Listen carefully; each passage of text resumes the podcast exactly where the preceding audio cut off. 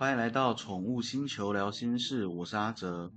今天想跟大家分享一些华人社会中和动物相关的民间习俗。大家应该蛮熟悉“北卡 day” 这个词吧？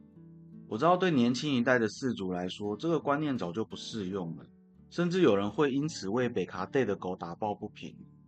但这个说法的依据到底是什么？我们知道现代社会狗的品种是非常丰富的，其中北卡 day 的有谁？我们举例像伯恩山、边境、喜乐蒂牧羊犬、米格鲁，这些都是北卡 day，更别说米克斯们，很多都是穿着白袜子的。这不过就是一种基因上的展现形式罢了。那为什么老一辈的总说北卡 day 不吉利呢？要了解这些民俗，我们得先回到这个说法出生的年代。在早期的农业社会，养狗的目的一般是用来看门或是看园子的，并不是养来当宠物。基于这个目的，饲主大多会优先挑选黑色的狗，因为黑狗在晚上的守卫效果更好。如果真的有小偷想进入家中，也会比较难察觉到夜晚的黑狗。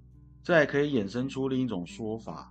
大家有听过黑舌头的狗比较凶，或是黑舌头的狗比较好吗？这个说法套用在早期农业社会的时代背景下，它就非常合理。全身黑，甚至连舌头都黑，这样的狗在夜晚就相当于隐身了，更能确保饲主生命财产的安全。反过来说，今天当这只狗是北卡 day，只要有一点点光线，小偷就有可能察觉到黑暗中有四只脚在移动。而选择从其他地方进入，就达不到狗看门的目的啊。久而久之，就出现了“北卡带不吉利”这样的说法。但反观现代社会，监视器、摄影机、红外线警报器这些监控设备不仅成本低，防盗效果也好，几乎可以取代早期养狗的功能了。所以宠物才会逐渐从工具转变为陪伴的用途。宠物是毛小孩的观念也是近几年才快速崛起，整个社会对宠物的态度还处于一个转换期，所以有人对宠物就跟家人一样，有人对宠物依然是物品或工具。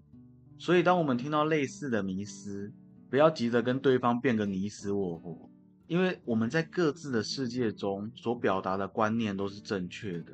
希望大家听完这集的内容。对这类型的宠物迷思有更开阔的视野。